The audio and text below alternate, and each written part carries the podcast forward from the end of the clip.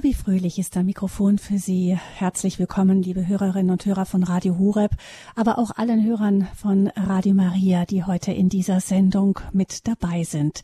Ich begrüße Sie zu dieser Lebenshilfe, in der es heute heißt, ehe wir uns trennen, wieder in unserer Serie. Wir schauen da heute auf die immensen Herausforderungen, vor denen Familien überall in der Welt seit Monaten durch die Corona-Krise stehen. Am Anfang des Lockdown im März hatte ich von vielen Familien noch gehört, dass sie es als befreiend empfunden haben, dem ganzen Termindruck mal entronnen zu sein und als Familie ohne Störung von außen enger zusammenzurücken. Manche fanden es auch spannend, die Kinder endlich mal beim Homeschooling begleiten zu können, was ja in Deutschland ansonsten vom Gesetz her so nicht möglich ist. Aber dann haben wir alle doch wohl recht schnell festgestellt, dass unser Leben gar nicht so richtig darauf eingerichtet ist, äh, so eine Zeit über längere Wochen und Monate in Ruhe durchzuhalten. Der Spagat zwischen Computerkonferenzen und für die arbeitenden Eltern und quengelnden Kindern war für die meisten Familien irgendwann mehr als eine gute Dehnübung. Wer Garten oder Natur vor der Tür hatte, der hatte bei dem schönen Wetter in diesem Frühling sicher deutlich bessere Voraussetzungen. Aber was war mit denen, die zu vielen in kleinen Wohnungen eingeschlossen waren und vielleicht das noch mit konfliktträchtigen Familienkonstellationen? Und für alle fehlten ja auch die Kontakte zu Freunden und Spielgefährten in der lernfreien Zeit.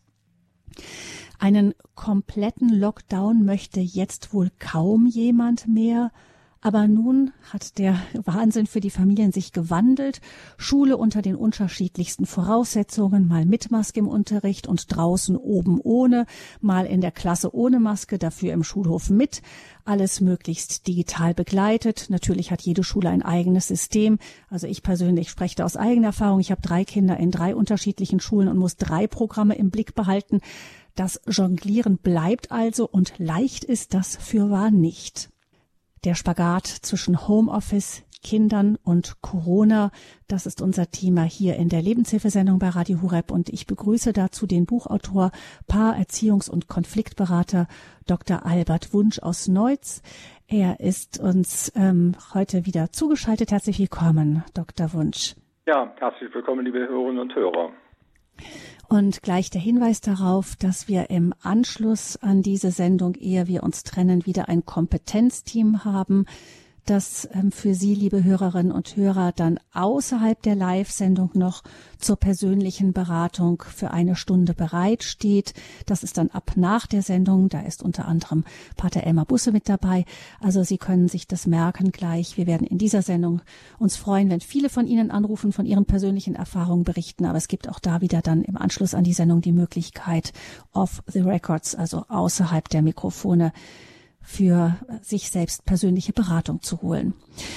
Jetzt, Dr. Wunsch, erst einmal, ähm, es, Sie sind ja auch Erziehungs- und Konfliktberater, Paarberater.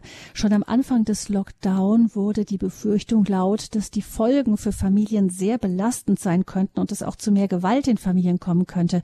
Hat sich das bestätigt? Haben Sie zum Beispiel als Konfliktcoach jetzt mehr zu tun als früher?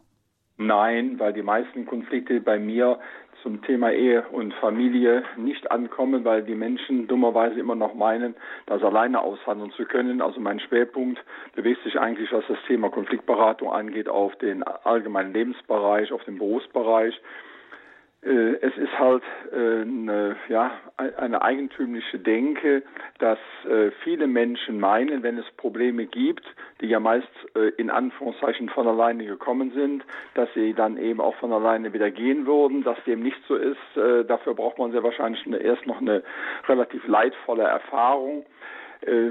Viele haben auch im Alltag eine Sprache, die sehr konfliktträchtig ist, weil sie sehr stark mit Unterstellungen durchsetzt ist, weil sich die Leute sofort angegriffen fühlen. Und das ist natürlich klar, dass eine solche Sprache sehr ungeeignet ist in einer solchen ja, zusätzlichen Spannungszeit, wo man praktisch aus der Journageübung gar nicht rauskommt. Wie gesagt, ich habe es direkt nicht ähm, mehr erfahren in meiner Beratungspraxis.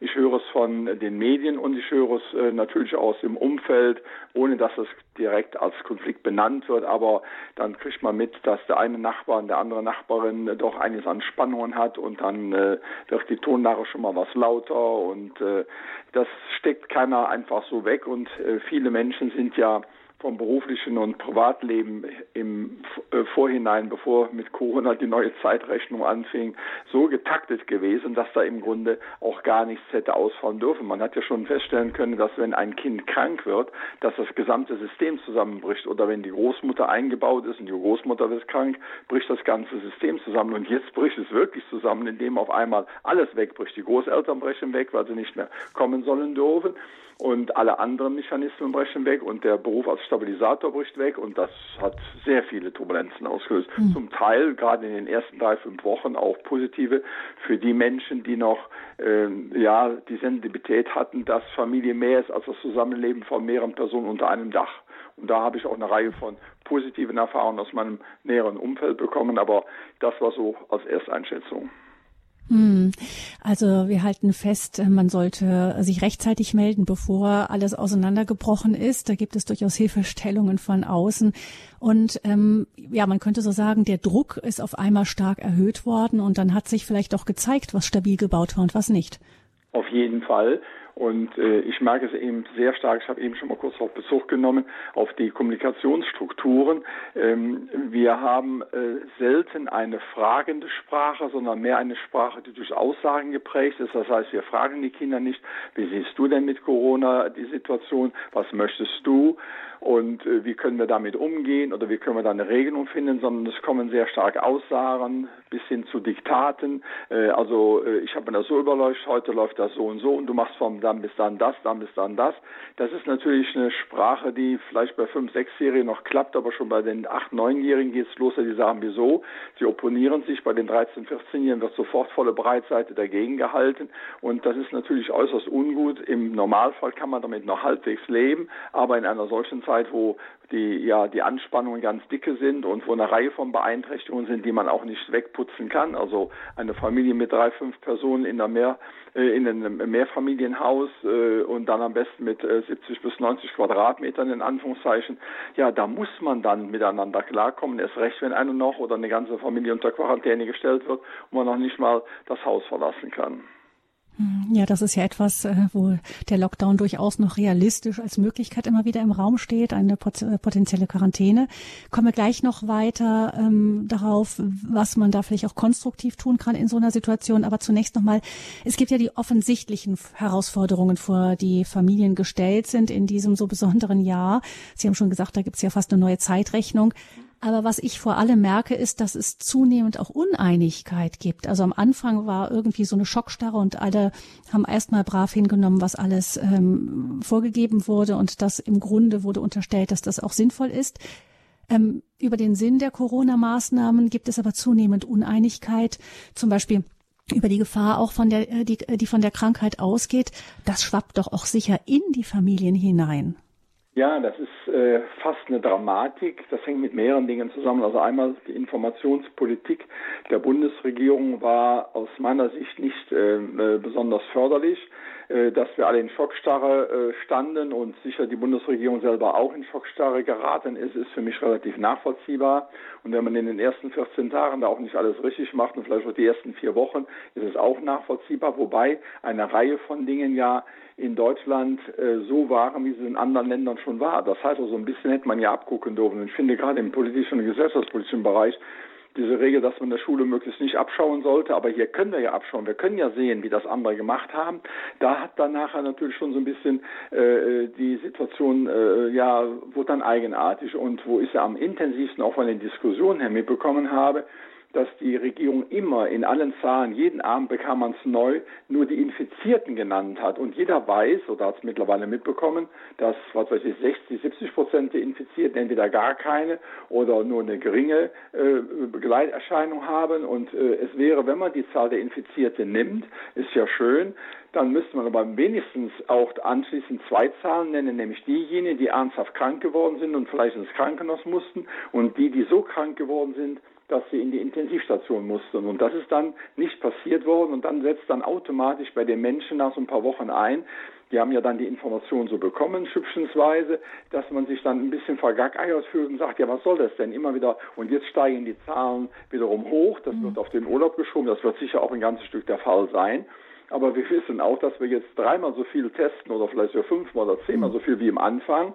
Und wir hatten im Anfang eine Dunkelzimmer, äh, Ziffer und die wird natürlich jetzt ein Stück äh, heller, weil wir in dem Bereich rein testen, den wir früher nie getestet hätten. Also da, da mhm. sind viele äh, Informationen, die äh, nicht äh, so rübergekommen, dass sie nachvollziehbar sind und die stoßen dann dazu oder führen dazu, dass dann die Menschen sagen, ja, was die alles erzählen, das kann ja nicht so schlimm sein. Hm, also das ist jetzt mal der Appell an diejenigen, die äh, die Zahlen veröffentlichen, da einfach, ähm, sagen wir mal, auch mit der Intelligenz der Bevölkerung zu rechnen und die, ähm, die Zahlen, die überhaupt notwendig sind, um das Ganze einordnen zu können, mitzuliefern. Das können wir ja mal an die Stelle als Bitte loslassen und gucken wir jetzt mal in die Familien hinein, ähm, wie sich das auswirkt, eben diese Unterschiedlichkeit in der Einschätzung. Was passiert, wenn äh, die Mutter ängstlich ist und der Vater entspannt, was das Thema angeht? Ja, da ist eine Fähigkeit notwendig, die wir von der Begrifflichkeit her fast gar nicht kennen, vom Alltag her, aber Entschuldigung, vom Alltag her aber sehr stark brauchen. Da gibt es also in der Wissenschaft einen spannenden Begriff, der heißt Ambiguitätstoleranz. Das heißt, wir müssen lernen, dass es sein kann, dass die Erde eine Scheibe ist und sein kann, dass die Erde ein Ball im Sonnensystem ist. Und wir müssen für beide Dinge uns gedanklich einstellen, weil wir wissen nicht genau, wie es aussieht. Und deshalb ähm, dürfen wir nicht, wo wir normalerweise im Alltag zu neigen, in so eine Schwarz-Weiß-Ebene reinkommen. Die einen sagen, alles nicht so schlimm und die anderen sagen, sehr schlimm. Und ich gehe davon aus, dass äh, es äh, eine Reihe von Voraussetzungen gibt, die man sagen kann, das ist sehr schlimm. Aber was heißt dann sehr schlimm und was heißt es in Relation zu den Zahlen? Wenn wir davon ausgehen, dass jede Menge Menschen mit äh, zur Risikogruppe gehören, die, ein äh, Statistiker hat gesagt, die zwei oder drei Jahre später sowieso gestorben wären, dann ist ja die Frage, ob man eine ganze Nation wegen dieses Personenkreises äh, dazu führen kann, mhm. eventuell in die Armut zu geraten, dass es unwahrscheinliche Konflikte in den Familien gibt und so weiter. Also mit mhm. den Zahlen und äh, beschäftigen sich natürlich auch die Menschen. Ich habe es also an einem konkreten Beispiel von einem 14-Jährigen vor ein paar Wochen erlebt. Der Mama, wir haben heute auch ein bisschen Corona-Zahlen und so. Mama, stell dir vor, es sind schon über 9000 Menschen äh, gestorben und, und das ist ja unwahrscheinlich viel. Und dann haben wir nachher erfahren, dass äh, im Jahr 500.000 Abtreibungen passieren. Mama, das verstehe ich aber jetzt gar nicht. Jetzt wird wegen 9.000 Corona-Toten, wird die ganze Welt auf den Kopf gestellt und 500.000 Abtreibungen pro Jahr. Äh, wie, wie ist das denn da? Und, und der äh, Lehrer hat auch noch gesagt, das ist nicht eine Zahl in diesem diesem Jahr, sondern die schon seit fünf oder zehn Jahren so mehr oder weniger konstant, eine halbe Million Abtreibung, da bleibt ihnen erstmal als Eltern die Spucke weg, weil wir in einer solchen Situation äh, uns kaum in dem Vergleich befinden. Und wenn dann noch die Verkehrstoten pro Jahr dazukommen, dann ist dann die Frau, wir die Autobahn sperren müssen oder alle die hm. Autoschlüssel abgeben müssen. Also ich habe den Eindruck, wir müssen irgendwie neu lernen, dass Corona eine sehr heimtückische Geschichte ist und dass es eine Reihe von Regeln gibt, uns davor zu schützen, aber dass dieser Schutz nicht so sein wird, dass wir alle alle schützen können, denn wir haben eine Reihe anderer heimtückische Krankheiten. Es gibt auch eine große Zahl, ich glaube, die ist wesentlich höher als die Corona-Totenzahl, ich habe es jetzt nicht mehr genau im Kopf, von den Menschen, die mit dem Sarg aus dem Krankenhaus gebracht werden, nicht weil die eigenen Dinge, die zur Einlieferung notwendig waren, die Voraussetzung waren, sondern weil die sogenannten multiresistenten Keime einen relativ gesunden, der vielleicht nur wegen einer kleinen Binddarmgeschichte ins Krankenhaus kam, anschließend mit dem Sarg rausgetragen wurde, also eine äußerst heimtückische Krankheit, wo es keine Impfstoffe für gibt, wo wir noch ganz wenig wissen, was wir überhaupt damit machen müssen. Also ich habe den Eindruck, wir haben auch im Augenblick immer noch diesen Sicherheitswahn, wenn wir erstmal die Impfung haben, dann kann wieder alles so werden wie vorher. Ich gehe davon aus, wir müssen die Gefahren, die, ob es multiresistente Keime sind, ob es Corona ist, ob es eine neue Variante von Corona ist, ob eine neue Variante von Schweinepest ist, die erstmal nur die Schweine befällt, aber vielleicht springt sie irgendwann auch auf den Menschen über. Wir müssen, was das gesamte hygienische Zusammenleben angeht, eine neue Sensibilität entwickeln und wir müssen gleichzeitig, was das Sterben angeht, auch etwas intensiver uns zur Kenntnis nehmen, dass das Leben immer tödlich endet. Als Autofahrer, wenn man auf der vollen Autobahn ist, dann kommt einem das schon mal in den Kopf und denkt, mein Gott, nochmal, wie viele Verkehrstote gibt es? Und wenn es Christenmenschen sind und sie sind abends nach einem dicken und langen Weg nach Hause gekommen. Dann sagen sie, Gott sei Dank, dass ich das gut geschafft habe. Da waren immerhin 800 Kilometer mit mindestens drei oder vier äußerst intensiven Gefährdungssituationen. Also wir müssten eine neue Dankbarkeit dem Leben und eine neue Vorsicht gegenüber dem Tod entwickeln, um mit dieser Situation insgesamt klarzukommen. Und das ist natürlich jetzt auch eine massive Aufgabe für die Eltern, einmal einem 13-, 14-Jährigen, der mit solchen Zahlen nach Hause kommt, eine Antwort zu geben und andererseits selbst eben auch eine gewisse Kultur des, äh, des, des Miteinandertragens und des Gefasstseins und des Dank, Dankbarseins auch leben zu können. Hm. Das macht keine Schule. Dann, äh, in, in, in, in Klammern, wenn wir jetzt feststellen, dass in diesem Jahr die Zahl der Verkehrstoten ordentlich runtergegangen ist, dann ist das ja auch eine Nachricht vielleicht, ähm, die uns zum Nachdenken bringen kann. Also es sind die grundsätzlichen Überlegungen, vor denen wir jetzt stehen und die uns ja doch, ähm, Dr. Wunsch, mit äh, spannenden Grundsatzfragen auseinandersetzen. Wie gehen wir mit Tod um, wie mit Gefährdung, wie mit Informationen, mit Zahlen, mit Vertrauen? In ähm, diejenigen, die Entscheidungen für uns treffen und so weiter und so fort. Das ist ja alles durch diese Krise irgendwie ähm, ganz ins Licht gerückt. Gucken wir doch nochmal auf die Familien, über den Umgang damit. Also Sie sagten, da gibt es auf der einen Seite die Fähigkeit, die jetzt gefordert wird, auch mit unterschiedlichen Einschätzungen der einen und derselben Situation in der Familie gut und konstruktiv und rücksichtsvoll umzugehen. Ich habe von Ihnen jetzt gehört, die älteren Kinder zum Beispiel, ähm, die gegen Maßnahmen äh, rebellieren oder sich Fragen stellen, das ist nicht automatisch rücksichtslos und fahrlässig, denn natürlich auch in den Generationen steht man äh, mit unterschiedlichen Bedürfnissen da. Ja, vollkommen klar. Also erstmal hat man ja auch relativ lange gesagt von der Bundesregierung in den abendlichen Bekanntmachungen, dass junge Menschen wenig oder wenig gefährdet sind, viel weniger gefährdet sind. Bei den jungen Leuten kommt dann sehr wahrscheinlich an, gar nicht gefährdet sind. Oder wenn man gefährdet ist, dann steckt man das wie halt eine dicke Grippe weg. Mittlerweile weiß man, dass es eine Reihe von 20, 25, 30-Jährigen gegeben hat, gerade in der Region Bergamo, wo es eine Reihe von äh, jungen Menschen gab, die als äh, äh, ja, die in den Kirchengemeinden sich engagiert haben und als es dann auf einmal hieß, es gibt jede Menge Tote, dann haben sich da genauso engagiert, haben den äh, schwer äh, Kranken geholfen, haben in Hospizen äh, mitgewirkt, haben im Krankenhaus gestanden. Und von denen sind, ich habe eine äh, ehemalige Kollegin, die in der Region Bergamo wohnt, die hat mir also einen flammenden Brief geschrieben, was da alles passiert ist, dass ganz viele junge Menschen ähm, äh, gestorben sind und die eigentlich so äh, ins, ins offene Messer gelaufen lassen wurden. Es wird ja in Bergamo äh, überprüft, äh, ob da die Politik geschlafen hat oder was sie da da gemacht hat, um, weil sie viel zu spät reagiert hat. Also wir haben es mit jungen Menschen zu tun, wir haben es mit Kindern zu tun, wir haben es mit Alten zu tun. Natürlich ist klar, dass ein Mensch über 60 oder 70 weniger Stabilitätsvoraussetzungen hat, mit einem solchen Virus umzugehen, der hat weniger Stabilitätsvoraussetzungen, mit einer Lungenentzündung umzugehen oder mit einer schweren Grippe umzugehen. Aber da jetzt ein Feeling zu entwickeln, zu sagen, nicht wir müssen gegen Corona kämpfen, sondern wir müssten uns viel mehr intensiver für eine positive Lebenseinstellung einsetzen, die gleichzeitig beinhaltet, dass das Leben immer tödlich endet. Und wir haben ja mal vor zehn Jahren so einen Gesundheitswahn gehabt, wo dann alle möglichen Leute unbedingt gesund leben wollten, ganz gesund und noch von dem Cremischen und von der äh, Diät und was weiß ich nicht. Und hat der ähm, äh, Dr. Lütz, äh, Kabarettist und Psychotherapeut aus dem Raum Köln-Bonn, mal äh, so salopp zum Ausdruck gebracht, auch wer gesund stirbt, ist definitiv tot. Also, auch wenn wir uns gegen alle möglichen Dinge äh, von Corona und so weiter schützen, irgendwann äh, im Alter von äh, 90, äh, vielleicht mittlerweile bis 105 Jahren sind wir definitiv tot. Und äh, die Auseinandersetzung mit dem Tod ist eigentlich jetzt eine gute Voraussetzung, natürlich auch mit dem Leben, äh, auf Corona zu reagieren. Und wenn ich eine positive Lebenseinstellung habe, ist das zum Beispiel ein Impfschutz, über den noch keiner diskutiert hat, wo aber alle wissen, gerade bei den Krebserkrankten, dass die positive Lebenseinstellung ja die halbe Miete oder, oder was auch immer ist, um also besser durchs Leben zu kommen. Und das würde jetzt genau die Aufgabe der Familien sein, nicht in Angst zu erstarren, sondern zu sagen, also es kann uns einen treffen, das ist so.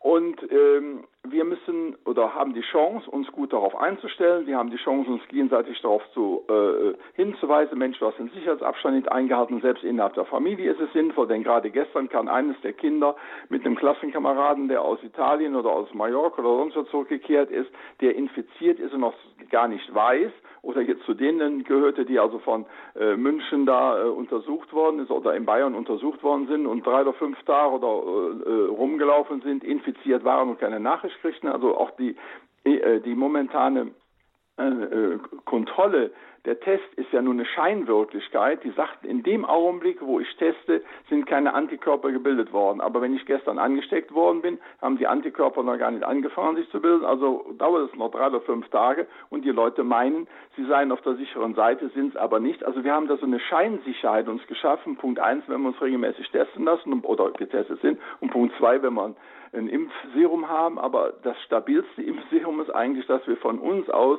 ich habe mich etwas intensiver mit dem Begriff äh, der Resilienz beschäftigt, also von uns aus ein gewisses äh, psychisches Abwehrsystem haben, was dann auch auf solche Dinge automatisch mitwirkt und dass wir insgesamt äh, zur Kenntnis nehmen, dass das Leben endlich ist. Und ich war jetzt vor ein paar Wochen im Schwarzwald in Urlaub und da gibt es Dörfer, äh, da sind äh, acht oder zehn Kinder äh, in der Familie zur Welt gekommen und fünf oder, oder sechs haben es geschafft, groß zu werden. Das heißt, in den Alterssituationen, jetzt 50, 80 Jahre rückwirkend, haben wir noch viel intensiver, haben die Familien viel intensiver auch mit dem Tod gelebt, der immer kommen kann. Und wir leben jetzt in einer Konsumgesellschaft, wo wir meinen, wir können uns alles kaufen und wenn wir ein Impfserum haben, können wir uns auch noch das kaufen. Dann wollen wir als nächstes noch ein, Impf oder ein Serum haben, was, äh, was welche zum tausendjährigen Leben führt. Hm. Sie haben es eben schon angesprochen, eben diese unterschiedlichen Maßnahmen. Ich würde da gerne noch ein bisschen hinschauen, einfach um zu gucken, ähm, was macht das mit den Kindern jetzt vor allem und wie können wir da konstruktiv mit umgehen. Also am offensichtlichsten ist ja jetzt der Fall Schulrückkehr ähm, nach und nach jetzt ähm, nach den Ferien in den verschiedenen Bundesländern. Und da ist der offensichtlichste Fall ist das Tragen von Masken. Da hieß es erst, nein, das braucht man nicht, die sind angeblich wirkungslos. Jetzt ist es ähm, ins faste Gegenteil geschlagen. Ähm, in Nordrhein-Westfalen, wo ich wohne, sind jetzt äh, die Maskenpflicht ähm, sogar im Unterricht, außer für die Grundschüler. In Niedersachsen wird die Masken, äh, Maske empfohlen, aber die Pflicht in der Schule heißt es dort sei verfassungswidrig. Andere Bundesländer teilen ähm, die Schüler in Jahrgänge ein und lassen in den Gruppen die Masken fallen. Die einen Schulen verbieten Singen in geschlossenen Räumen. In einer unserer Schulen ähm, ist Singen in einem großen Raum erlaubt, wenn in Singrichtung, das fand ich sehr schön, das Wort hatte ich noch nie gehört, in Singrichtung ein Abstand von zwei Metern eingehalten wird und so weiter und so fort. Man fragt sich also schon, ähm, wie wir unseren Kindern auch diese Vielfalt an Maßnahmen, auch Widersprüchlichkeit an Maßnahmen, zum Beispiel im Bus ist ein enges Geknubbel, sobald sie in den Schulgängen sind, ähm, ähm, ziehen sie sich an Donnerwetter zu, wenn sie die 1,50 Meter im Flur nicht einhalten und so weiter. Also wie kann man Kindern helfen, durch dieses Schillern an Maßnahmen irgendwie stabil durchzukommen? Ja, das ist wirklich eine äh, der großen Aufgaben, die eine Familie zu leisten hat. Im Grunde geht es darum, den Kindern zu sagen, im Augenblick erlebt ihr einen Großversuch und wir sind alle mittendrin.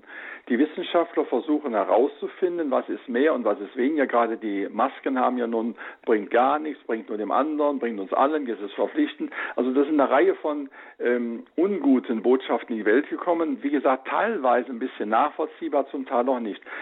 Ich kann den Kindern eigentlich nur klar machen, also, wenn du dir die Hand vor den Mund hältst beim Husten, wird der andere, hat man früher als Höflichkeitsregel bezeichnet, heute ist das ein bisschen verloren gegangen, vielleicht in Corona-Zeiten kommt es nochmal neu.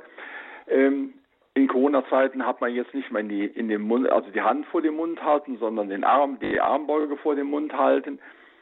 Wird natürlich nicht nur eine Höflichkeitsgeste sein, sondern wird auch eine sein, dass in dem Augenblick Bakterien, die verschleudert werden können, gehindert werden. Ein Virologe wird sehr wahrscheinlich sagen, äh, aber das ist hundertprozentig, äh, ne, gehe ich auch von aus. Drei gehen über den Arm, drei gehen unter den Arm und drei bleiben im Arm und anschließend hilft mal jemand aus der Jacke oder nimmt äh, das Stück Stoff und hat sich infiziert. Aber es ist eine massive Reduzierung. Wir können an viele Dinge nicht rangehen unter dem Gesichtspunkt, wir haben es jetzt ausgeschaltet, sondern wir haben es äh, radikal minimiert und da gehört die Maske ganz klar zu. Und wenn die Sprache durch die Maske weniger laut ist, dann ist es für ein Kind relativ nachvollziehbar, dass auch der Atem, der rausgeht, auf jeden Fall reduzierter ist und dass dann jede Menge Erreger, Bakterien oder die Tröpfchen auf jeden Fall hängen bleiben. Dass natürlich eine äh, Supermaske, wie sie in den OPs eingesetzt wird, ein besseren Schutz ist, sowohl nach rein und raus, wissen wir auch. Aber wenn dann mir jetzt zum Beispiel jemand gegenübersteht und hat eine sehr saftige Aussprache, wie man das so sagt, ich habe die Maske zwar auf, aber sowohl die Augen wie auch die gesamte Gesichtspartie werden davon beeinträchtigt. Deshalb haben wir jetzt die Menschen in den Krankenhäusern auch noch dafür den äh, äh Gesichtsschutz praktisch als äh, äh große äh, Glasscheibe Dieses Visier. Will. Also da merkt man ja, dass es dann äh, eine Reihe von Dingen gibt, die noch nicht klar sind. Wir wissen auch mittlerweile, dass die Intensität eines Kontaktes eine Bedeutung hat. Also mal äh, in, in, im Bus äh, kurz ein, ein Satz ist was anderes, als wenn man eine halbe Stunde miteinander redet. Wenn wir miteinander jetzt im Interview sitzen würden, gegenüber im Studio, dann würden wir auch sagen, das ist ja eine große Schwierigkeit ne, bei so viel äh, Nähe, dann im geschlossenen Raum. Studio muss einen geschlossenen Raum haben. Also diese Dinge müssen wir den Kindern nahebringen und sagen, so ist das Leben. Es ist nicht einfach. Und wenn man Papa und Mama sich streiten und jeder hat den Eindruck, sie haben recht, und wenn die Eltern mit den Kindern streiten und jeder hat den Eindruck, sie haben recht, dann ist es auch nicht einfach, da einen Weg zu finden. Und wir sind in einer gewissen Weise in einem Großversuch, wo die Wissenschaft alle drei Wochen, alle drei Tage wieder ein bisschen schlauer ist, wie dann wirklich Übertragung geht, wie Übertragung reduziert werden kann. Aber Übertragung stoppen ist selbst in den Krankenhäusern nicht äh, möglich gewesen, denn da sind eine ganze Reihe von Medizinern erkrankt, sicherlich auch in der Zeit, als sie falsche oder äh, richtige Gesichtsmasken zu lange tragen mussten. Also wir kommen weiter und ich gehe davon aus, in einem halben Jahr haben wir ein Stück mehr Überblick, aber nicht im Sinne von Normalität von vorher, sondern eine größere Sorgsamkeit gegenüber dem Leben und äh, ich finde das auch eigentlich eine tolle Sache, denn vor drei, fünf Wochen, als es noch so ganz intensiv war, fast jedes Telefonat, zum Teil mit wildfremden Menschen, mit einem, mit einem Schreiner, den man angerufen, einem Glaser oder einem Büromenschen, der sagte anschließend, passen Sie auf sich auf. Also da habe ich 100 Jahre nicht gehört, von einem wildfremden Menschen den Hinweis zu hören, passen Sie auf sich auf. Oder ich habe es natürlich anderen ganz genauso gesagt. Also diese dieses neue Feeling in dem Leben, der Zerbrechlichkeit des Lebens, der Großartigkeit des Lebens und der Voraussetzung, dass wir für dieses Leben auch einiges tun müssen, das ist eben das, was Eltern ihren Kindern sagen können. Aber wie gesagt, das Sagen ist äh, bei 13-, 15-Jährigen fast kontraproduktiv.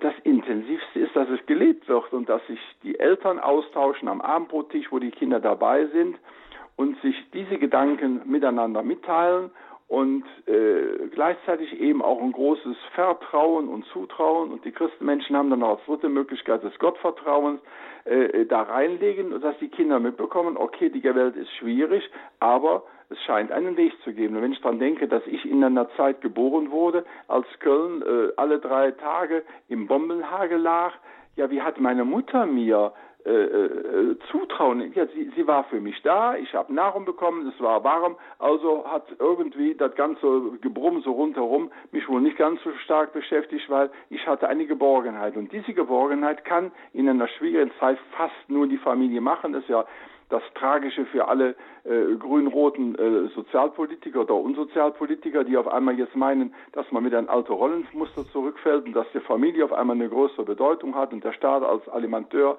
für alles Mögliche nicht mehr zur Verfügung steht. Nein, die Familie ist das Einzige, die die Werte weitergeben kann. Der Staat kann auf Kinder aufpassen, der kann Kinder belehren, aber im Sinne einer Persönlichkeitsbildung prägen, schafft keine staatliche Stelle. Und wenn das Familien wieder stärker auch leben, mit, mit, mit, mit Würze, mit äh, Kreativität, mit Originalität, manchmal auch mit Schweiß und Mühe, dann haben Kinder eine tolle Einführung, wie Leben funktioniert. Hm.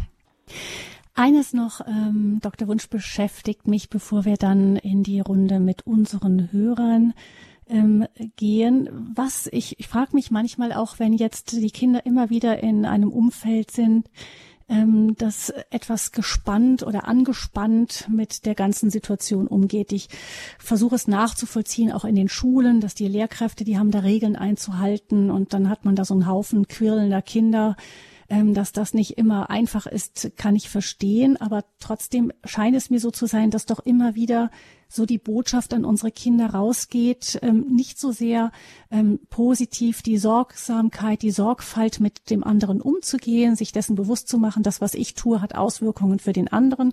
Das kann man ja so positiv lesen wie Sie, man kann es aber auch negativ deuten, so von wegen, ich bin ein Gefährder, ein potenzieller und der andere ist immerzu ein potenzieller Gefährder.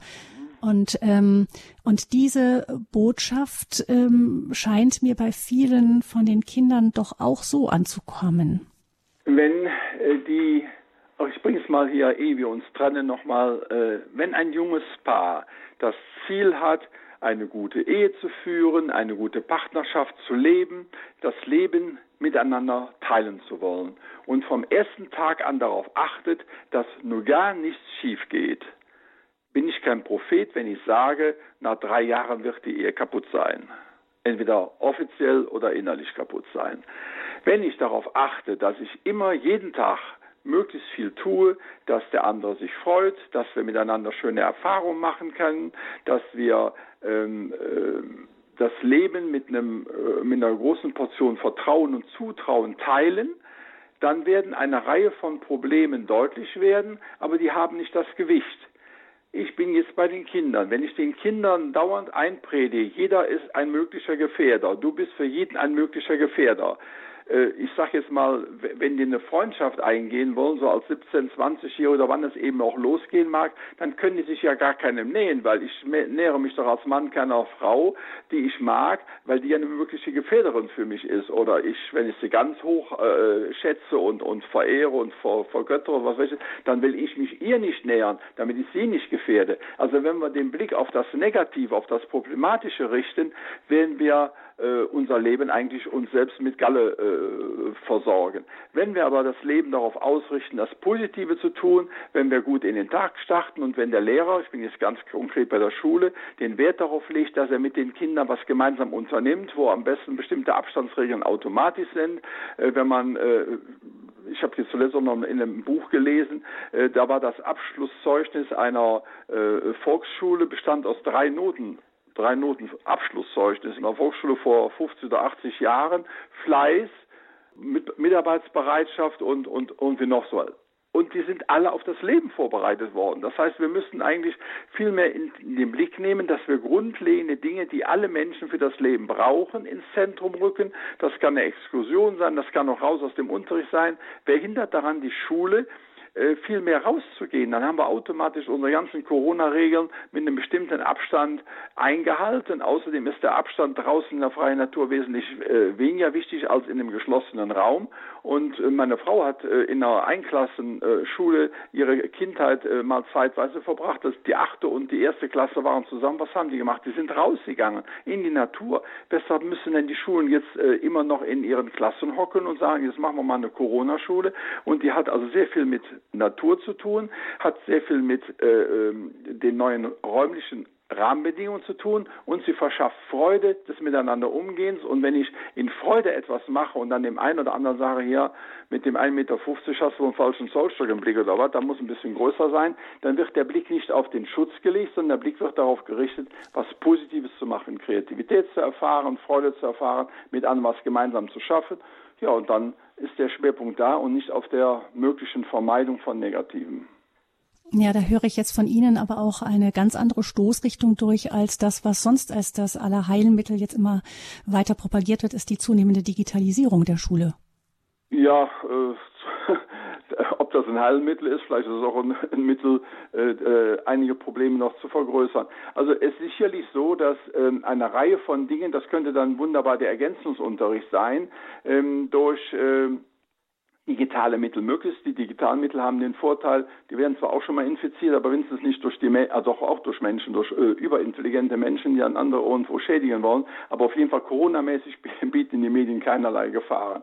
Also könnte ja auch ohne weiteres sein, dass in äh, der medialen Form an die Kinder Aufgabenstellungen herangetragen werden und anschließend äh, die ihre kleinen Projektarbeiten. Ich habe mal eine kranke Tannennadel und eine gesunde Tannennadel äh, analysiert, äh, außerschulische äh, Labore für diese Dinge zur Verfügung stehen oder Aufgaben so sind, dass man sie zur Not auf, auf dem Küchentischlabor auf die Reihe kriegen kann, um dann an den Dingen zu arbeiten, die man eben auch bearbeiten kann und dann eben über digitale Medien entsprechende Möglichkeiten bekommt, als Zusatzinformation oder Zusammenfassung, die können dann ihre Sachen in dann entsprechenden äh, äh äh, Schulcampus, Online-Campus einstellen. Also da gibt es ja eine Reihe von Kombinationen, die das eine mit dem anderen verbinden und die dann auch gleichzeitig optimal unter dem Gesichtspunkt von Corona sind. Und alle Schulen wissen, dass wenn sie Projektunterricht machen und die Kinder eine Woche lang, was weiß ich, den Schulgarten aufbauen, dann sind wir eigentlich bei einem Bildungssystem, was der Herr Gerschensteiner vor circa 100 Jahren erfunden hat, nämlich der hat herausgefunden, dass man beim Bau eines Kaninchenstalls alle Lehrfächer einbringen kann. Erstmal, wie lebt ein Kaninchen? Die Biologie. Wie groß muss ein Kaninchenstall sein? Auch nochmal ein bisschen Biologie. Wie macht man einen Kaninchenstall? Architektur, Konstruktion, Mathematik, Raumlehre. Was braucht er nachher zu essen mit der Biologie? Wie kaufen wir das und organisieren das? Es wird auch umfasst Hauswirtschaft. Wer macht nachher die Pflege, Sozialkunde? Also an einem so simplen Ding, die äh, Stelle standen dann übrigens auch in den Schulen, wurden von den Kindern versorgt. versorgt. Da kann man sehen, dass es ganz andere Modelle gibt. Und ich habe das Antimodell erlebt, als unsere Kinder die Römer in Reus, Neuss durchgenommen haben. Ich gedacht, die gehen jetzt mal irgendwie in eine der Ausgrabungsorte und schauen sich die an, zumal in der Zeit, wo unser Großer äh, in der Schule war, ein solcher Ausgrabung gerade stattgefunden hat. Nein, die sind gar nicht rausgegangen. Und wenn ich meinen Sohn gefragt hätte, was hat Neuss mit Römern zu tun, hätten die vielleicht gesagt, muss ich mal ein Buch nachschlagen. So weit waren wir noch nicht. Das heißt, es hat ja immer schon eine Reihe von Methoden gegeben, die eigentlich unmöglich waren und die sollte man jetzt noch mehr in Frage stellen, um dann eben das, was uns rundherum die Natur bietet, zu nutzen. ob das jetzt Biologie ist, ob das Mathematik ist, ob das Ökologie ist, ob das Ökonomie ist. Da können jede Menge Dinge passieren und die Studenten haben ja jetzt eine Reihe von Aufgabenstellungen auf digitale Weise bekommen, wo die in Mini-Projektgruppen irgendwas erkunden müssen, Befragungen durchführen müssen. Eine unserer Enkeltöchter hat jetzt eine, eine Befragung für die Hochschule machen müssen, wie das mit öffentlichem Nahverkehr geregelt ist zurzeit und wie es vor drei Monaten war und was die Leute sich wünschen. Ja, das ist dann in dem Studienfach äh, eine Hausarbeit, die sonst äh, normal als Klausur geschrieben worden wäre, meinetwegen mit so und so Leuten in einem Raum. Jetzt macht ja jeder seine Hausarbeit, stellt das entsprechend ein. Also die Verbindung zwischen an der Wurzel der Natur arbeiten und digital arbeiten ist eigentlich unwahrscheinlich vielfältig und sollte entsprechend auch genutzt werden. Corona, wir befinden uns sozusagen inmitten eines Großversuchs gesellschaftlich. Alle versuchen damit konstruktiv umzugehen und wie können wir als Familien, die wir ja den ganzen Folgen ausgesetzt sind, wie können wir damit konstruktiv umgehen? Offensichtlich gibt es auch die manche Chance, das eine oder andere an unserem Leben in Frage zu stellen. Wir fragen heute zu dem Thema Dr. Albert Wunsch. Er ist äh, Coach für Ehepaare, Familien, Erziehung und Konflikte. Sie können, liebe Hörerinnen und Hörer, ab jetzt anrufen unter dieser Hörernummer in dieser Sendung 089 517 008 008. Das ist die Nummer. Haben Sie Fragen zu Ihren persönlichen vielleicht Konflikten auch in der Familie? Anfragen, wie gehen wir damit konstruktiv um, auch für unsere Kinder konstruktiv, für die Ehe konstruktiv? In dieser Sendung, ehe wir uns trennen, mit Dr. Albert Wunsch. In der Lebenshilfe bei Radio Horeb ist die Nummer 089 517 008 008. Wir freuen uns auf Ihre Anrufe.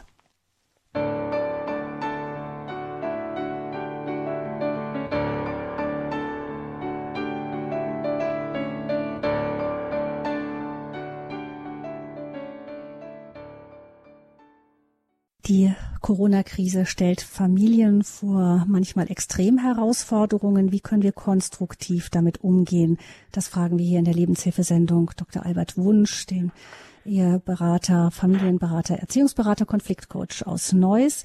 089 517 008 008. Das ist Ihre Nummer zu dieser Sendung, wenn Sie sich Gedanken zum Thema gemacht haben, die mit einbringen möchten oder wenn Sie persönliche vielleicht Konflikte erlebt haben und Fragen haben, wie können wir da konstruktiv mit umgehen, wie können wir unseren Kindern diese oder jene Situation gescheit erklären.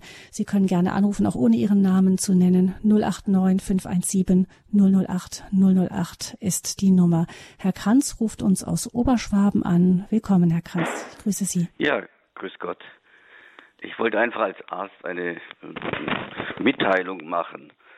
äh, zu dieser Sendung und zwar in der Form, dass die Viren ja so klein sind, dass keinerlei Maske da überhaupt nützt. Also es wäre so, wie wenn sie mit ihrem Gartenzaun äh, Fliegen aufhalten wollten. Hm. Und ja, das wollte ich einfach als Information mitgeben, okay. weil ich das, weiß nicht, warum ja. diese Information äh, einfach nicht ref äh, also reflektiert wird. Ja. Hm. Das lassen wir einfach so stehen. Wir sind beide keine Ärzte. Hallo? Wie der Dr. Wunsch noch. Ja, wir hören Sie. Ähm, das lassen wir einfach so stehen. Sie sind, wir sind beide keine Ärzte und wir wissen, dass es da verschiedenste Meinungen zu dem Thema gibt. Vielen Dank für Ihren Anruf, Ihren Beitrag. Dankeschön. Ähm, Dr. Wunsch, vielleicht noch ganz kurz ähm, die Frage zwischengeschaltet ist, es gibt ja immer wieder doch so ein bisschen wie so ein Damoklesschwert hängt die Frage im Raum, muss es wieder einen Lockdown geben oder viel konkreter für die Personen, ähm, die eventuell äh, positiv getestet werden. Und es könnte sein, dass man dann wieder ein paar Wochen äh, für sich sein muss in Familie. Gibt es inzwischen Erfahrungen, die wir gesammelt haben, dass wir mit solch einer Krise konstruktiver umgehen können, als vielleicht noch, als es uns so überrascht hat? Ja, also was ich auf jeden Fall in einigen Familien auch äh, konkret einbringen konnte, ist, um also den Blick, äh, ich muss Corona vermeiden, rauszukriegen, dass es eine Reihe von Dingen gibt, die Familie einbringen kann und die auch für Corona eine Bedeutung haben. Also einmal eine gesunde Ernährung. Das wird immer ausgeblendet. Jeder weiß, dass ein Mensch, der sich gesund ernährt, eine wesentlich größere Widerstandskraft allen möglichen Dingen gegenüber hat, ob das nun irgendwie eine normale Grippe ist oder andere Sachen. Krebskranke, die also eine gesunde Grundkonstitution haben, haben eine wesentlich größere Heilungschance als andere. Und dazu gehört ein zweiter Bereich, der eben auch sehr wichtig ist, nämlich ein wichtiges Körpertraining. Und das ist gerade in Corona-Zeiten äh, sehr, sehr wichtig, das also einzuhalten. Denn äh, wenn die Kinder von morgens bis abends vor dem Fernseher sitzen, abgesehen, sie müssen mal schulisch irgendwelche Dinge machen und äh, dauernd an ihrem Smartphone hängen, dann ist das natürlich wenig äh, für den Körper als äh, Herausforderung. Ich habe hier einen Vater, äh, bei uns in der Nachbarschaft, der geht jeden Abend seine acht bis zehn Kilometer so, also im, im Schnellgehverfahren, um die Gelenke zu schonen, den Körper aber trotzdem herauszufordern. Und der nimmt in der Regel seine Kinder mit, entweder auf dem Fahrrad, auf dem Skateboard, auf irgendwie was oder auch zu Fuß, auf Rollschuh und macht damit praktisch mit denen jeden Abend auch dann ja ein Stück Körpertraining. Und in dem Augenblick, wo ich Körpertraining mache, habe ich eine andere Auffassung dem Leben gegenüber. Ich merke nämlich abends, dass ich müde bin. Ich schlafe besser, gesünder. Und wenn dazu eine gesunde Ernährung kommt, habe ich also ganz viele Voraussetzungen, die eigentlich für das gesunde Leben insgesamt wichtig sind, die aber gerade in einer Zeit, wo die unterschiedlichsten Erreger uns angreifen können, nochmal eine ganz neue Bedeutung bekommt. Und da würde wiederum der Blick auf das Positive gerichtet sein. Ich kann das mit allen Menschen machen, die gar nicht Corona-mäßig sich gefährdet fühlen, weil es für alle gut ist, aber für diejenigen, die Corona-mäßig irgendwo gefährdet sind, entweder durch Altervorerkrankungen oder eben durch einen Beruf, wo sie mit ganz vielen Menschen zusammenkommen, muss man an die Ärzte denken, die von morgens bis abends eben mit kranken Menschen, nicht nur durch Corona möglicherweise Corona erkranken, sondern auch alle möglichen anderen Erkrankungen, die müssen sich ja auch schützen. Also alle für alle ist es gut und es gibt einen äh, anderen Blickwinkel, dass ich sage, ich kann auch was tun, denn es gibt ja für Menschen eigentlich nichts Schlimmeres, als dass man in der Ecke sitzt und sagt, aha, muss man alle Fenster zuhalten und gucken, dass der Corona nicht ins Haus kommt, äh, sonst bin ich nachher äh, äh, irgendwo der äh, Gehandicapte. Nein, nicht der negative Blick, sondern was kann ich machen, um positiv in die Welt hineinzuwirken, indem ich andere Menschen anhaue und sage, hier, das ist aber glaube ich ein bisschen grenzwertig, wie ihr euch da unterhaltet. Oder wir hatten zuletzt eine äh, Hochzeit bei uns gegenüber, wo sich alle äh, 20, 25 Leute, das war wohl halbwegs im, im, äh, im Rahmen, aber die haben sich alle umarmt, ist ja für eine Hochzeit auch irgendwie nicht, nicht unpassend, aber unter dem Corona-Gesicht haben wir gesagt, äh, ja, und drei Wochen später war bei uns in der weiteren Nachbarschaft, fünf Kilometer entfernt, wo 120 Leute einer Hochzeit alle mehr oder weniger sich äh, gegenseitig angesteckt haben. Also da muss man eben neu blicken, das Positive im Blick haben und das Negative möglichst nicht fördern. Hm, ich habe noch gehört, ähm, was oft als Tipp genannt wird, ist, dass man einen regelmäßigen Lebensrhythmus auch unter ja, Corona-Bedingungen beibehält. Das war natürlich mit dem, Ernährung und äh, regelmäßiger hm. Lebensrhythmus. Morgens einer bestimmten Auch wenn raus. Schule nicht ist, dann trotzdem äh, nicht zu spät aufstehen, nicht das Ganze ja, als halbe genau. Ferien betrachten. Ja. Hm. Gut, dann würde ich gerne äh, Frau Schmidt-Jüngs aus Landau in der Pfalz mit in diese Sendung nehmen. Guten Tag. Ja, guten Tag.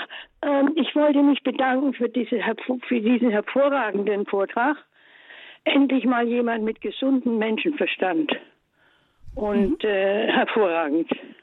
Vielen Dank. Dankeschön. Haben Sie noch was zu ergänzen oder? Nein, ich, äh, einfach Zustimmung ich, in allem. Hätte nur gerne, äh, ich verbreite diese Meinungen auch in privaten Gesprächen und ich hoffe, dass ja durch dadurch, dass viele Radio Horeb hören, dass sich diese gesunden Einstellungen, Ansichten ein bisschen mehr verbreiten gegen die, im Gegensatz zu dieser allgemeinen Panik. Hervorragend. Vielen mhm. Dank. Ja, danke schön für Ihren Anruf, Frau Schmidt-Jüngs 08. Den Namen ja? des Vortragenden nicht gemeldet, äh, nicht gemerkt.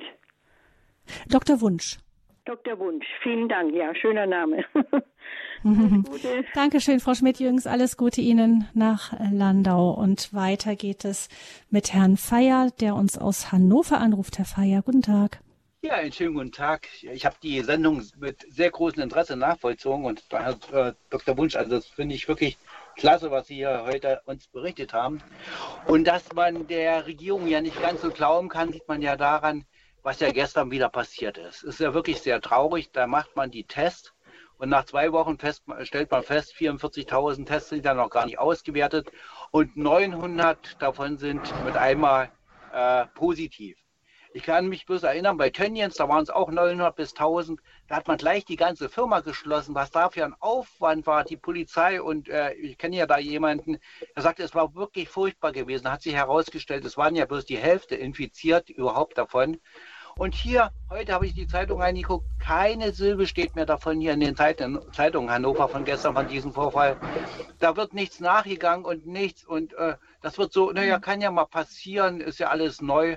Also da muss man doch sagen, da verliert man der Politik äh, die Glaubwürdigkeit. Hm. Wenn das wirklich so ein schlimmes äh, Coronavirus ist, dann müsste man doch ganz anders da handeln. Hm, Herr Feier, danke für diese Frage, die, glaube ich, viele beschäftigt ist, dass so das Vertrauen in die Aussagen, die von offizieller Stelle kommen, durch solche Vorgänge, eben weil manches so unterschiedlich angegangen wird, auch so verwirrend angegangen wird, einfach das Vertrauen einfach immer mehr ähm, zerbröckelt. Ja, kann ich noch mal einen Gedanke zu einbringen. Ich habe den Eindruck, dass unsere Politiker nicht dumm sind und es nicht sehen, was da passiert aber dass ihnen salopp gesagt da hinten in der Hose fehlt, auch die Dinge konkret zu benennen, weil dazu gehört eine unwahrscheinliche Portion Mut und Geradlinigkeit. Und äh, es wird immer noch äh, versucht, wie das in totalitären Systemen ja üblich ist, alle möglichen Dinge zu verschweigen. Ich habe zuletzt von einem sehr engagierten christlichen äh, Politiker eine Stellungnahme gehört, wo er sagte, ich erinnere mich daran, dass manches im Rahmen von Corona so läuft wie damals in der DDR. Wir haben gehört in der DDR, als es keine Bananen gab, dann kam von der Regierungsseite auf einmal der Hinweis, Bananen sind doch gar nicht so gesund und eigentlich sind sie schädlich. Und, und als ich dann auf einmal hörte, Masken sind eigentlich nicht förderlich, eigentlich sind sie schädlich oder helfen gar keinem, dann dachte, aha, wenn man keine Masken hat, dann sagt man eben, sie seien schädlich. Also wie gesagt, auch nochmal auf den Arzt, äh, der sich eben einbrachte, eingehend, wir haben ja bei den Masken welche, die nur eine geringe Möglichkeit, vielleicht nur Tröpfcheninfektion stoppen. Und wir haben die äh, Nummer, ich habe sie nicht genau im Kopf, wo äh, praktisch die in den Krankenhäusern ist.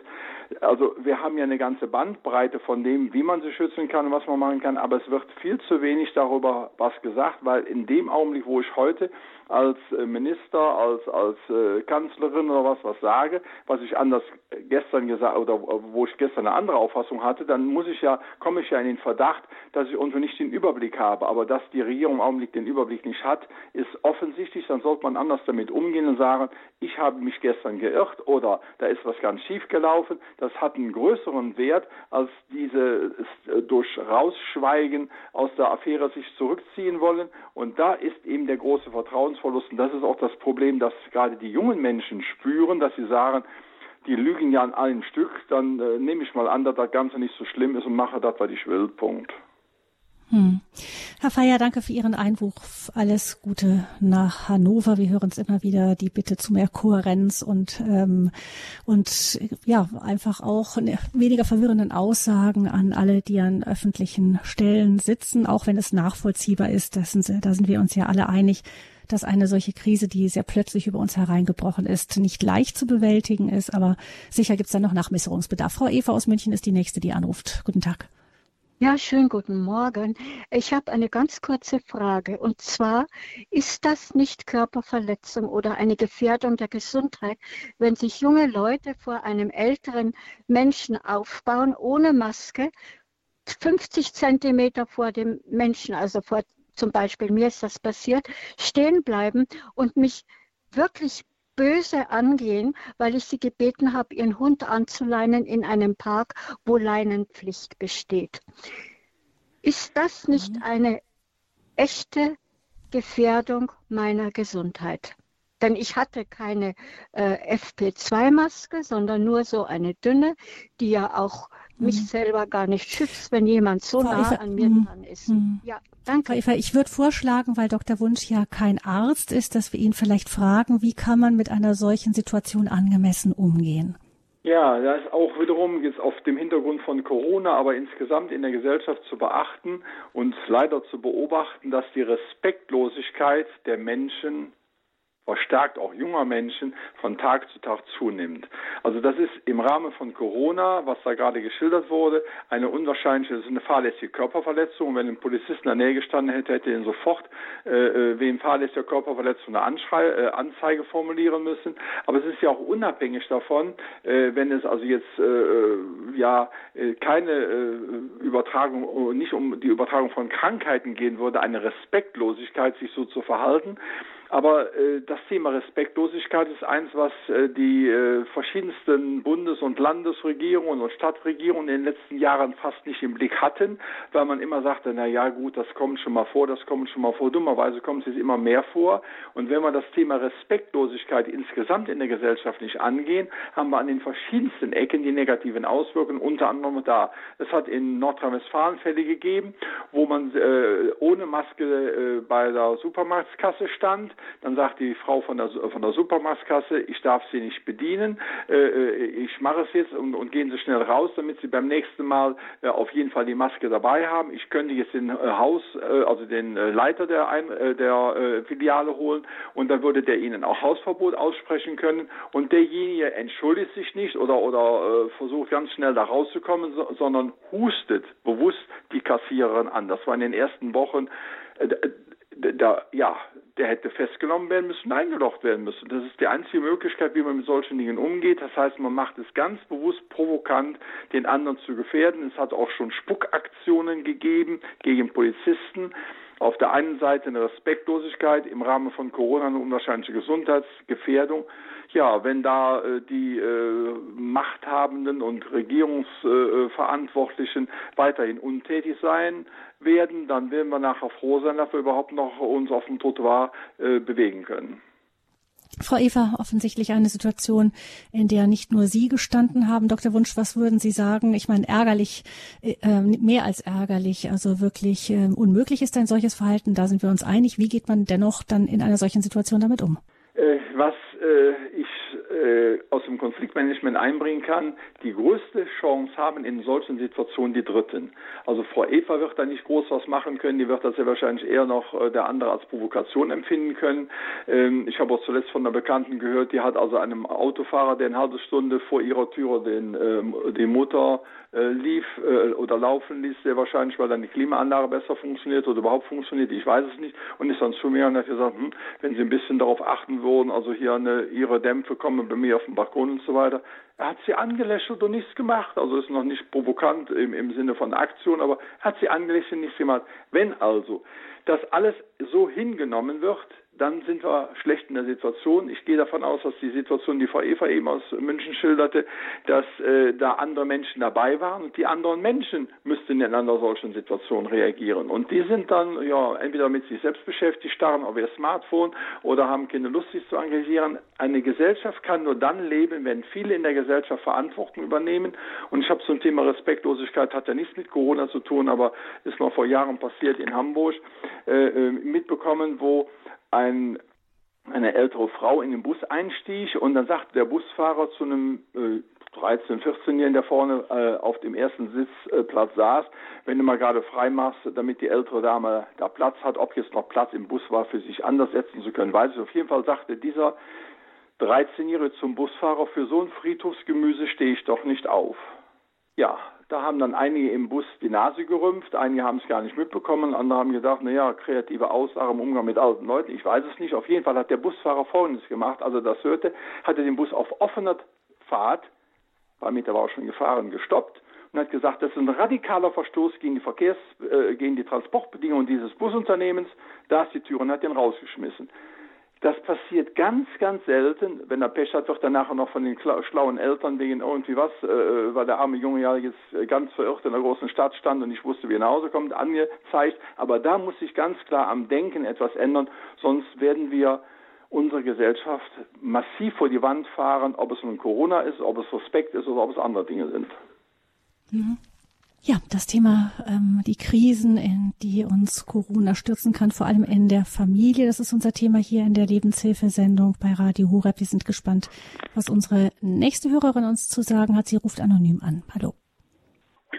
Also ich weiß jetzt nicht, ob ich, ähm, ob ich mit meiner Frage richtig bin, weil das ist ja eigentlich eine Familiensendung, gell? Oder betrifft die Familien. Ja, eigentlich ja, wir sind teilweise ein wenig abgewichen in das Umfeld, was Familien ja auch berührt, aber wir hören Sie jetzt. Ich wollte, also meine Frage wäre jetzt, was machen Menschen, die alleine sind und die kaum Kraft haben, ähm, sich zu kochen oder sich zu bewegen, wissen Sie, die gerade noch alleine sein können. Hm. Sehen Sie?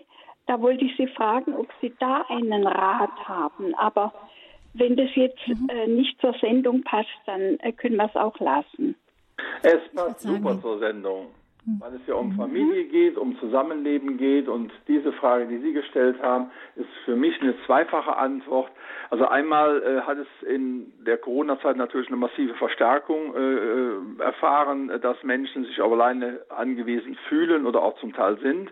Einmal in vielen Kirchengemeinden, äh, ich habe es noch nicht gehört, dass Parteien das auch gemacht haben, aber auf jeden Fall viele Kirchengemeinden haben Bringdienste, Kochdienste, Einkaufsdienste, manchmal auch äh, Nachbarschaftsgemeinschaften äh, organisiert.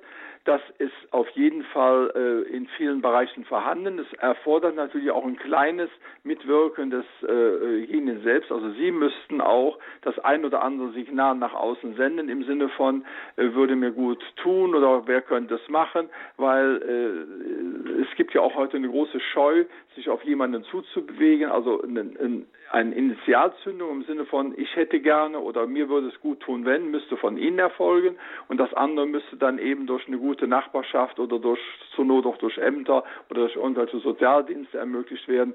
Ein anderer Punkt, der, bevor Sie in diese Situation gekommen sind, sehr wichtig sind und da machen sich viele keine Gedanken drüber, in dem Augenblick, wo 50, 60-Jährige noch aktiv sind und alles machen können, sollten Sie im Sinne von Vorsorge sich ein gutes Nachbarschafts- und Freundschaftsnetz aufbauen, damit das von sich aus reagiert und möglichst nicht im gleichen Alter, sondern im jüngeren Alter, damit wenn sie dann eben mit 18 oder 19 oder wie alt sie auch sein mögen, genau in der Situation sind, in der sie sich im Augenblick befinden, nämlich es nicht so gut können, dass sie dann von sich aus schon einen kleinen Bezug haben, im Normalfall war das früher die Großfamilie, das heißt, die Enkel haben dann für Großeltern irgendwie mitgesorgt, die Eltern zum Teil auch, aber meistens waren es dann schon die Enkelgeneration und das hat sich gut arrangieren lassen. Aber wenn man dann äh, heute weiß, dass die Enkel in der halben Welt verstreut sind oder 50 oder 100 Kilometer entfernt sind, sind sie nicht mehr ansprechbar. Also schauen Sie, dass Sie sich einen kleinen Kreis aufbauen von Leuten, jetzt auch noch in Ihrer Situation, die ab und zu mal kommen, die auch äh, äh, dann etwas einbringen können. Geben Sie Signale an Ihr Umfeld und dann gibt es auch noch, je nachdem, wie gehandicapt Sie vom äh, Pflegestufengrad her sind, auch von den Krankenkassen oder von den Sozialämtern Hilfestellungen, dass also äh, praktisch eine Frau zu Ihnen kommen kann und Einkäufe für Sie tätigen kann, mit Ihnen kochen kann, für Sie kochen kann. Also da wäre auf jeden Fall mal sinnvoll, dass Sie mit irgendeinem aus Ihrem Umfeld Kontakt aufnehmen, der in diesem Bereich was drinsteht und mit dem Sie Ihre Situation ansprechen und vielleicht kommt ja der ein oder andere nach der Sendung und hat ganz konkrete Hinweise für Sie. Äh, wenn Sie Ihre Stadt sagen, in der Sie wohnen, kann man dann vielleicht auch noch sagen, da gibt es die äh, Institution X oder Y, die dann Ihnen konkret helfen kann. Und wie gesagt, wir sind hier bei Radio Horeb. Kirchengemeinden sind eigentlich der erste Ansprechpartner, die dann auch sehr schnell und gerne aktiv werden. Ja, also es ist so, ich bin eigentlich evangelisch, aber ich höre unheimlich gern Radio Horeb. Und ähm, ich komme aus Mössingen bei Tübingen.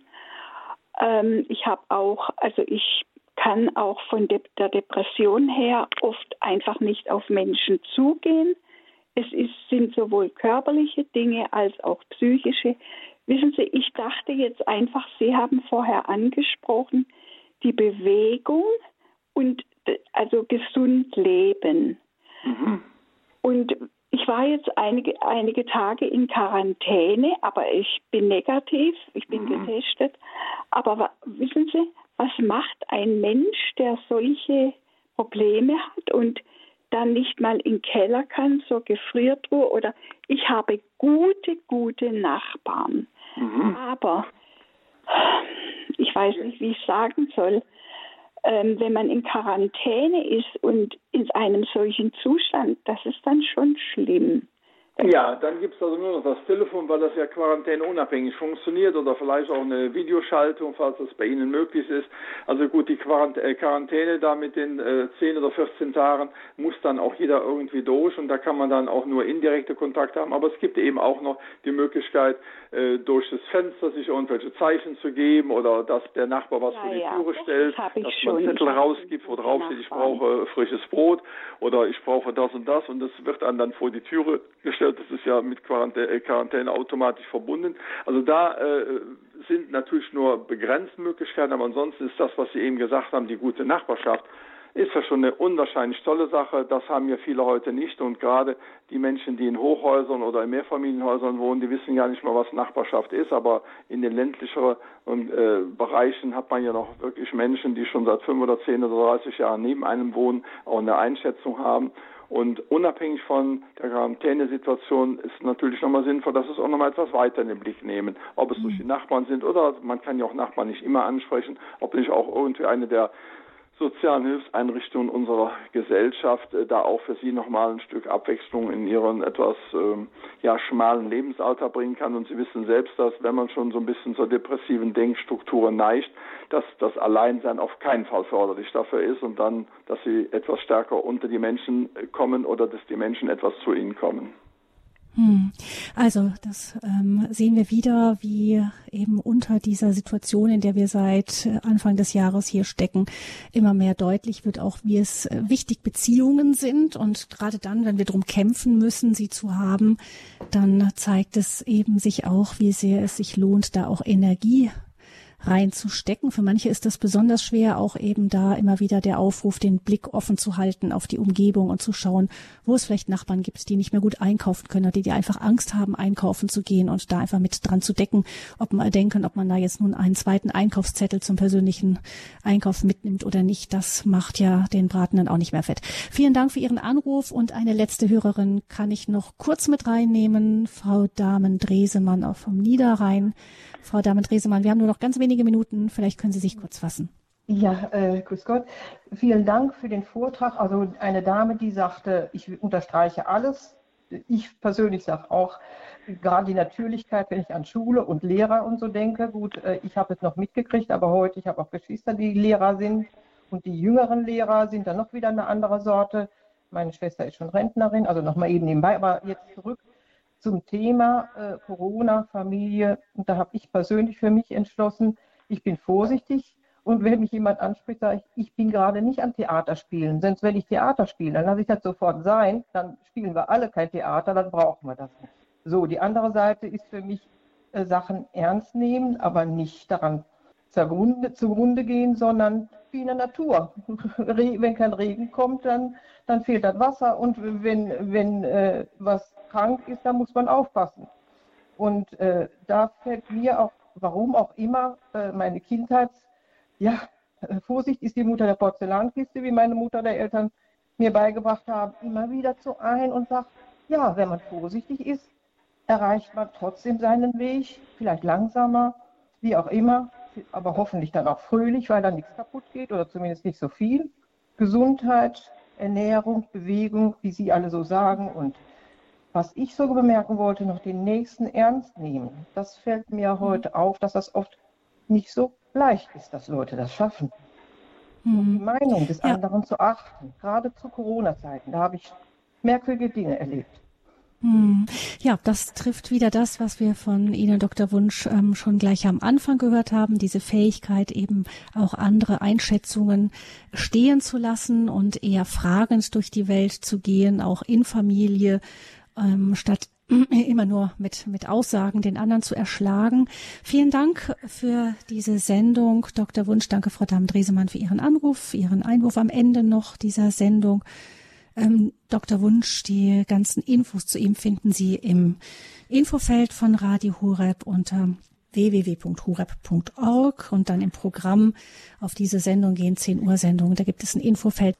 Vielen Dank, Dr. Wunsch. Wir freuen uns immer, wenn Sie mit uns verbunden sind. Ich denke, es gibt viele Hörer, die schätzen Ihre klaren und direkten Aussagen.